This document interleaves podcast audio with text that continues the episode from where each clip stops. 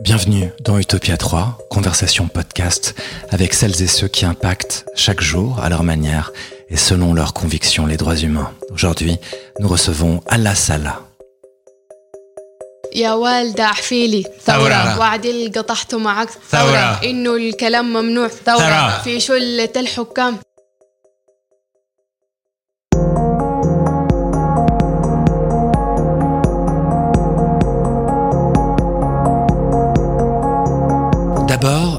Cet anonyme, étudiante sérieuse, réputée douée en architecture et en urbanisme.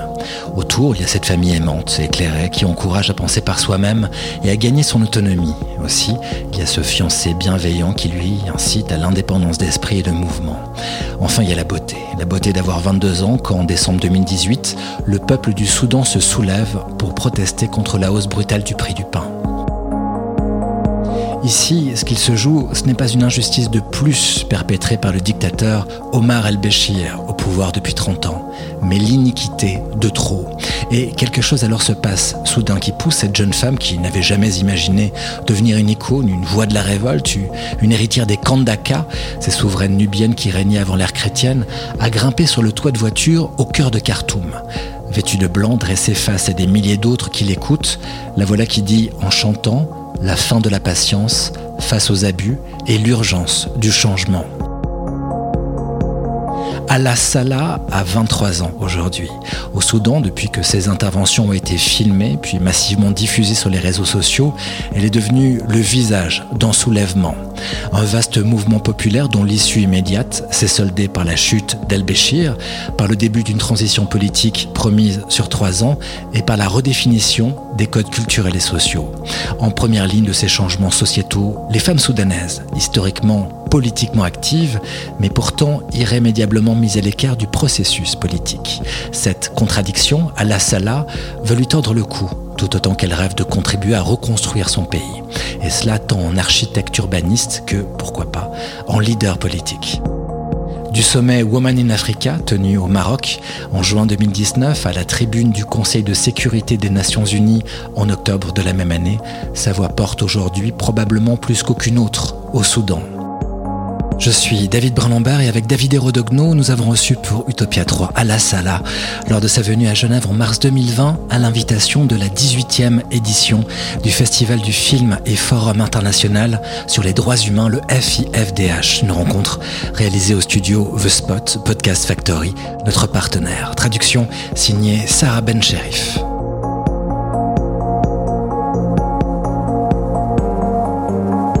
Spot Podcast Factory. Nous avons l'immense plaisir de rencontrer Ala Salah. Welcome, bienvenue. Hi, hi. How are you? Good, alhamdulillah. Good morning. Première question pour, pour Ala. Pour vous, c'est quoi avoir le droit Qu'est-ce que ça veut dire avoir le droit في البداية بقول صباح الخير لكل المشاهدين donc tout d'abord, elle voudrait vous remercier pour cette invitation. Elle est très contente d'être ici et puis elle salue aussi tous les auditeurs. Donc pour elle, le droit, c'est surtout le droit à une éducation, le droit à, la santé, le droit à une vie digne. Et en ce qui concerne le, le Soudan, c'est-à-dire les droits, le, le, plus minimum n'est pas garanti. Donc pour elle, c'est surtout le droit à avoir une vie normale, une vie équilibrée, une vie agréable. Alors nous avons lu qu'un de ses surnoms est Kandaka, la reine nubienne. Nous voulions savoir si elle avait d'autres surnoms. اوكي كنداكا في المقام الاول هو اللفظ كان يطلق على الملكات النوبيات في حضاره كوشي هي حضاره Kandaka est un nom enfin qui vient de ça, ça correspond à l'histoire du Soudan. C'est les reines nubiennes d'il y a d'une civilisation d'il y a de plus de 7000 ans. Et euh, donc c'est un nom qui a été donné à toutes les femmes manifestantes, les femmes et les filles manifestantes Euh, c'est-à-dire de témoigner du courage, de la force et de, l'inspiration qu'ont qu suscité ces femmes. Allah c'est son nom officiel sur les documents, sur ses diplômes. Mais en fait, toute sa famille l'appelle Laoulia. Ça veut dire quoi, Laoulia L'oulia. Euh, en fait, ça vient de perle. C'est perle, et puis Laoulia, c'est un peu le diminutif d'une petite perle. La petite perle. Oui. ok. Là, ça, là, vous, vous évoquez à l'instant la, la place assez particulière des femmes dans l'imaginaire, dans l'histoire euh, du Soudan. Elles étaient 70%, elles représentaient 70% des manifestants euh, qui étaient dans la rue exigeant le départ euh, du dictateur al-Bashir. Parlez-nous de cette contradiction entre ces femmes si présentes durant les manifestations et malgré tout, dans leur vie au quotidien, coincées dans une société ultra patriarcale, ultra conservatrice. المرأة في السودان بقى عليها عبء كتير كبير جدا في حتى في سبل الحياة في اليوم العادي donc la femme soudanaise est présente en fait euh, partout et quotidien dans, dans la rue. Elle, est, euh, elle occupe des, euh, des, postes comme médecin, elle est professeure, elle est avocate. Donc la femme soudanaise n'a jamais été, c'est-à-dire invisible dans la société. Et la femme soudanaise aussi joue un rôle essentiel, c'est-à-dire représente toute la société parce que c'est la mère qui éduque, c'est la, la sœur, c'est la fille aussi. Et donc sa présence dans la rue et dans les manifestations, c'est juste le reflet de sa présence déjà dans la société. Son surnom est la petite perle. Les perles sont toutes petites, mais elles sont très très fortes, très résistantes. Mais elles ont quand même besoin de la coquille. Quelle est sa coquille à elle? C'est sa famille en fait. voilà. هم هم اللي كانوا الداعم هم اللي كانوا السند هم اللي كانوا في كل الاوقات وراي وبيدعموني وبيقووني وانا كنت متقويه بهم شديد يعني donc sa famille l'a toujours soutenu c'est sa famille qui lui a donné la force et c'est sa famille qui lui a donné aussi cette protection ils ont toujours été derrière elle donc elle a de la chance par rapport au reste des familles euh, soudanaises en général. Euh, enfin, la norme, c'est que les filles soient un peu en retrait et que les familles ne soutiennent pas autant leurs filles. Euh, elle, se sent, elle a de la chance d'avoir une telle famille. Donc la famille, c'est la source de son, de son courage, ce qui donne la force à la perle. Mais alors je voudrais savoir quelles sont les limites de ce courage et qu'est-ce que fait peur à la Salah? اوكي هي المخاوف مشروعه جدا بس انا يعني الطريقه اللي اتربيت بها انه لما يكون في غلط في مكان او في حاجه ما صح Donc pour elle c'est légitime d'avoir euh, des peurs et d'avoir des craintes et en fait elle a grandi dans un milieu et surtout dans, par rapport à sa famille qui l'a toujours encouragée euh, c'est-à-dire en général dans la société soudanaise on, on, dit à une fille voilà il faut que tu parles doucement il faut que tu te taises euh, mais elle dans sa famille c'est tout à fait le contraire on lui a dit non quand, si tu vois quelque chose qui ne va pas il faut la dénoncer il faut essayer d'arranger, et ne serait-ce que euh, par, par la voix et dire ce qui, ce qui ne va pas.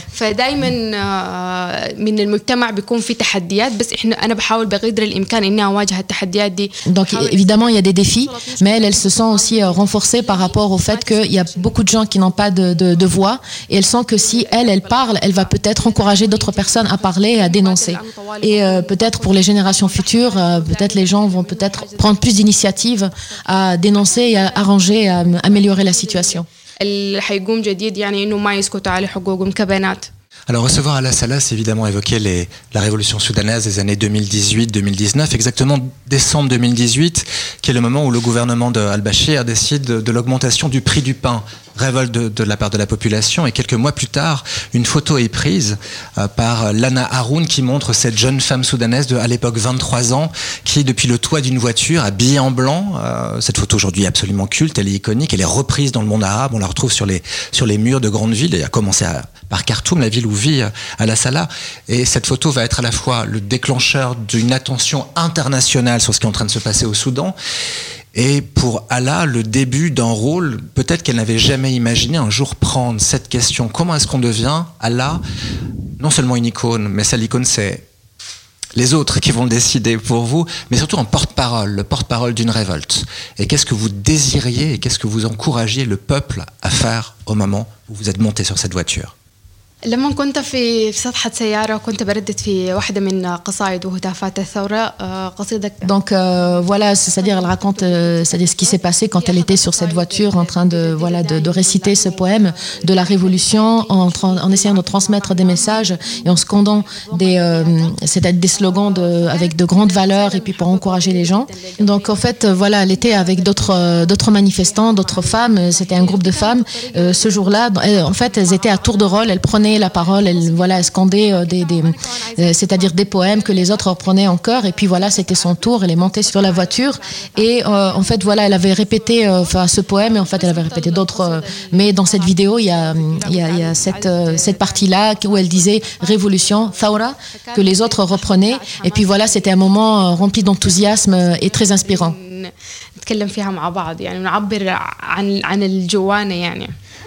Allah, vous acceptez de nous chanter un bout de ce poème Un poème qui dit à un moment La balle ne tue pas, ce qui tue, c'est le silence des gens. Ok, euh, Mais il faut aussi dire avec elle, répéter Thaura quand elle dit euh, comme, Et comme il y a un petit peu Mais c'est long, hein, elle dit. aujourd'hui. يعني مقطع منه. اوكي يا والدة احفيلي ثورة وعدل قطعت معك ثورة انه الكلام ممنوع ثورة في شلة الحكام ثورة يا والدة دمي بفور ثورة لما البلد تغلي ثورة لما العساكر ديل ثورة الشو وهو الاسلام ثورة جايبين تفاهاتهم ثورة حرقونا باسم الدين ثورة قتلونا باسم الدين ثورة سجنونا باسم الدين ثورة حقرونا باسم الدين ثورة والدين بريء يما ثورة الدين بريء يما ثورة الدين بيقول الزول ثورة إن شاف غلط منكر ثورة ما ينكتم يسكت ثورة بيبقى الغلط ستين ثورة كوز السجن بيغرف ثورة في خيرنا ويتمتع ثورة نحن سقينا النيل ثورة من دمنا الفاير ثورة ما بننكتم نسكت ثورة في وش عميل جاير ثورة والخوف عديم الساس ثورة وأنا جدتي رهاغة ثورة حبوبتي كنداكا ثورة حبوبتي كنداكا ثورة حبوبتي كنداكا ثورة Merci. Merci. Beaucoup. Continue avec vous à, à, la Salah le 11 avril 2019. Les, les, protestations conduisent les militaires à retirer El-Bashir euh, du pouvoir. Il est, il est, destitué et puis s'installe un conseil de transition dirigé par Ahmed Awad Ibn Auf. Qu'est-ce qui s'est passé les mois qui ont précédé? J'imagine que vous avez été la cible de pression. Et qu'est-ce qui s'est passé après la destitution de Bashir آه كل كل آه كل يوم كنا بنطلع فيه للتظاهرات بنطلع للمواكب. آه كان في احتمال إنه ممكن ما نرجع en parlant des, circonstances, c'est-à-dire juste avant euh, la chute de Omar al-Béchir. En fait, tous les jours, euh, voilà, ils sortaient, ils manifestaient. Il y avait une euh, très forte répression. on leur tirait à balles réelles. il y avait des arrestations et des gens qui disparaissaient. Mais malgré, c'est-à-dire toute cette répression, ils sortaient, mais c'était plutôt une force parce qu'en fait, ils sortaient, mais ils savaient pas s'ils pouvaient, s'ils allaient revenir à la maison, s'ils allaient peut-être être arrêtés ou être tués. احنا رجعنا عشان نطلع تاني فبنطلع تاني وبنطلع ثالث Parce que c'est une révolution qui pratiquait la non-violence, c'est un point, un point essentiel à, à rappeler. ايوه رغم انها ثورتنا كانت سلميه الا انه كنا كنا بنتعرض للقمع ده En fait voilà, c'est-à-dire cet, cet aspect euh, pacifique des manifestations était plus c'était surtout leur arme parce que voilà, plus il y avait de répression, plus eux ils étaient euh, convaincus de, que c'était la, la meilleure manière de continuer la, la révolution et de manifester en toute euh, c'est-à-dire de manière pacifique. فمن يوم 18 12 19 12 2018 اول شعار كنا بنقوله بنردده اللي هو تسقط بس En premier lieu, ce qu'ils demandaient, c'était le départ de ce pouvoir. Ils disaient, voilà, on veut la chute de ce pouvoir. Donc, euh, le, en, en, avril, il y avait la chute d'Omar al-Bashir qui a été remplacée par euh, Ibn Auf. Mais pour eux, c'était pas suffisant, c'était pas une raison pour retourner à la maison et se, et se contenter de ça. Donc, en fait, voilà, ils avaient continué à manifester jusqu'à, jusqu'au départ de Ibn Auf. Parce qu'en fait, c'est, euh, Omar al-Bashir, ce n'est que une tête parmi d'autres. Et euh, eux, ils veulent la chute de, c'est-à-dire tout le régime, tout le système qui était euh, euh, répressif, qui était dictatorial, qui n'avait rien fait. En place depuis 30 ans. À la Salah, comment avoir la garantie de les conserver ces droits? Et comment ne pas se faire voler sa révolution? الوعي بتاع الشعب هو اللي بيحدد انه الثوره حتسرق او لا وهي المخاوف من من من سرقات الثورات موجوده جدا شفنا عدد من التجارب donc euh, voilà c'est-à-dire ce qui euh, ce qui justifie les craintes que les, les, la révolution soit leur soit volée elles sont complètement légitimes et ils sont conscients de ça et en fait voilà ce qui c'est déjà arrivé le 11 avril avec la chute de Omar al-Bashir ils se sont rendus compte que voilà c'était pas une simple euh, solution avec la, son départ donc ils sont vraiment conscients ils ont lutté pour que ça continue et pour que euh, toutes leurs revendications euh, soient euh, satisfaites. Donc, et leur slogan, ça a toujours été liberté, paix et égalité. Et elles pensent pas qu'au voilà, qu'on est qu'au Soudan ils sont arrivés à ça, mais le peuple veille et est complètement conscient de ça et voilà, c'est-à-dire ne laissera pas passer, c'est-à-dire un autre dirigeant qui peut-être volerait ou c'est-à-dire utiliserait cette révolution pour autre chose. Elle a fait des, édu des études d'architecture. Euh, Qu'est-ce qu'elle voudrait bâtir euh, انا لما لما زمان قررت اني ادخل معمار من انا صغيره كنت بشوف انه انا عايزه ابني السودان انا عايزه اشوف شكل السودان c'est-à-dire elle rêvait depuis toute petite de reconstruire le Soudan de, quand elle se baladait en fait c'était son rêve son rêve d'enfance de construire et quand elle se baladait dans les rues elle voyait comment elle, pour, elle pourrait reconstruire euh, le pays là, en ce moment, elle est en quatrième année en études d'architecture et d'urbanisme. Et pas mal de gens lui disent en ce moment, euh, pourquoi tu ne ferais pas des études en droit de l'homme pour mieux servir ton pays, puisque voilà, tu es devenue euh, porte-parole. Mais en fait, elle pense qu'elle euh, servirait mieux son pays en reconstruisant et en bâtissant son pays, et puis peut-être avoir des idées pour comment le Soudan du futur serait.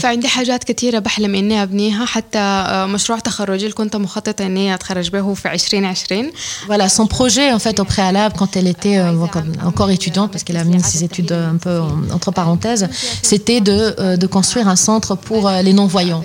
avant la Révolution, elle a toujours été bénévole dans une association d'œuvres caritatives, et puis elle travaillait avec des enfants non-voyants. Elle les aidait à préparer leurs examens ou à c'est-à-dire à rédiger leurs, leurs travaux. Et en fait, il y avait un jour où elle, voyait que ses enfants avaient des difficultés, avaient beaucoup trop de difficultés et ça l'a vraiment, vraiment attristé au point de pleurer. Elle était incapable de le faire. Donc, en fait, euh, c'est là où elle s'est dit voilà, mon projet, ce serait de construire un centre pour les, les, non-voyants, mais non seulement un centre éducatif, mais ce serait aussi culturel, commercial, qui leur offrirait toutes, euh, c'est-à-dire toutes les commodités adaptées euh, à eux, mais parce qu'il leur manque pas grand-chose. C'est juste, voilà, il faut que, qu'ils aient un environnement adapté. Donc ça c'est et pour tous les âges et voilà et de, tout le Soudan. Donc ça c'est plutôt son rêve, c'est ce qu'elle voudrait construire. الحاجة الثانية أنا بهتم بالتعليم شديد ودي الحاجة اللي أنا حركز عليها في المستقبل حركز إني أشتغل عليها. Un aussi un des aspects qui lui tient vraiment à cœur, c'est l'éducation. Donc pour elle, vraiment l'éducation est essentielle au Soudan. Euh, ce qui l'avait aussi euh, beaucoup touché et choqué l'année dernière, il y a eu le décès de 22 enfants qui allaient à l'école et ils, devaient traverser le Nil. Donc euh, elle s'est rendue compte que voilà, ces enfants venaient de régions euh, vraiment éloignées. Ils prenaient des moyens de transport euh, pas sécurisés. Donc voilà, normalement un enfant devrait ne devrait même pas avoir ce genre de préoccupation, comment arriver à l'école, comment retourner à la maison? Elle-même, quand elle allait à l'université, c'était toujours un problème de prendre les moyens de transport qui étaient très, euh, très chaotiques. Donc voilà, le, temps d'arriver, elle était déjà encore préoccupée, comment rentrer? Donc normalement, l'éducation, voilà, c'est, euh, c'est-à-dire se focaliser sur, euh, normalement, un étudiant ou un écolier devrait être euh, c'est-à-dire se concentrer totalement sur ses études. Donc euh, son idée, ce serait de construire des écoles qui offriraient euh, toutes les commodités aux enfants et leur offriraient aussi le, moyen de s'épanouir. Mais non seulement les écoles, mais aussi les infrastructures autour.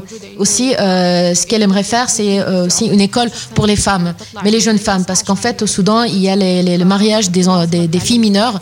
il y a des filles qui se marient à l'âge de 12 ans sans avoir fini leurs études, et elle aimerait leur offrir un moyen pour se former ou finir leur éducation.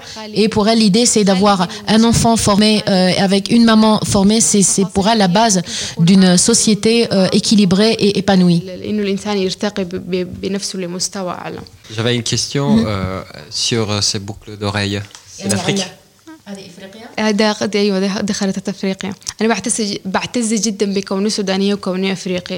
Elle est très fière d'être soudanaise, d'être africaine. Pourquoi les porter à Genève comme ça? بحب اوري بحب اوري العالم بثقافتنا بتراثنا بالتفاصيل زي Elle essaie aussi quand elle voyage dans le monde de montrer peut-être voilà de faire connaître la culture soudanaise, la culture africaine, voilà un aspect euh, euh, c'est-à-dire positif ou une saveur d'où elle vient et puis montrer euh, voilà quelque chose de joli. Allah, je vais vous demander de regarder l'œuvre d'art sur ce mur juste derrière vous. Elle s'appelle Tram, elle est signée par Martial Mingan. Pour les auditeurs, vous la retrouvez sur le site d'Utopia 3, utopia3.ch. Et je vais vous la décrire. C'est la Déclaration des droits de l'homme de 1948 qui a été passée au broyeur d'entreprise et ensuite qui a été retressée de façon un peu aléatoire, un peu au hasard. Et ça donne ça. Je vous demande, Allah, de nous dire ce que ça représente pour vous, ce que vous ressentez, est ce que cette intention évoque chez vous.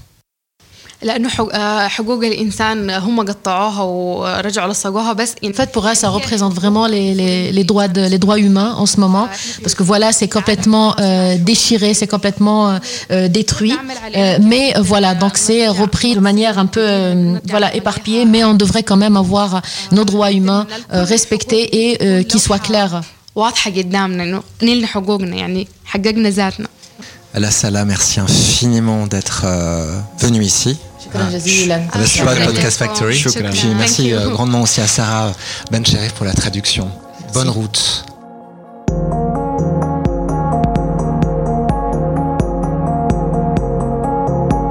Salah, emblème du mouvement de contestation au Soudan, était l'invité d'Utopia 3.